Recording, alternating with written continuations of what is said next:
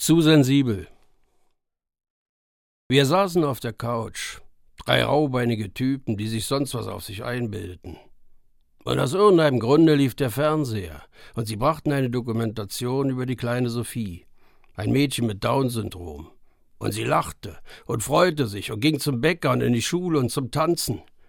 Und das verdammte mistige Leben konnte ihr nicht das geringste anhaben. Und da saßen wir nun, drei Typen mit Bierwampen und hatten Tränen in den Augen, als mir Hans Jochen in die Seite stieß und sagte: Hast du noch ein Bier da?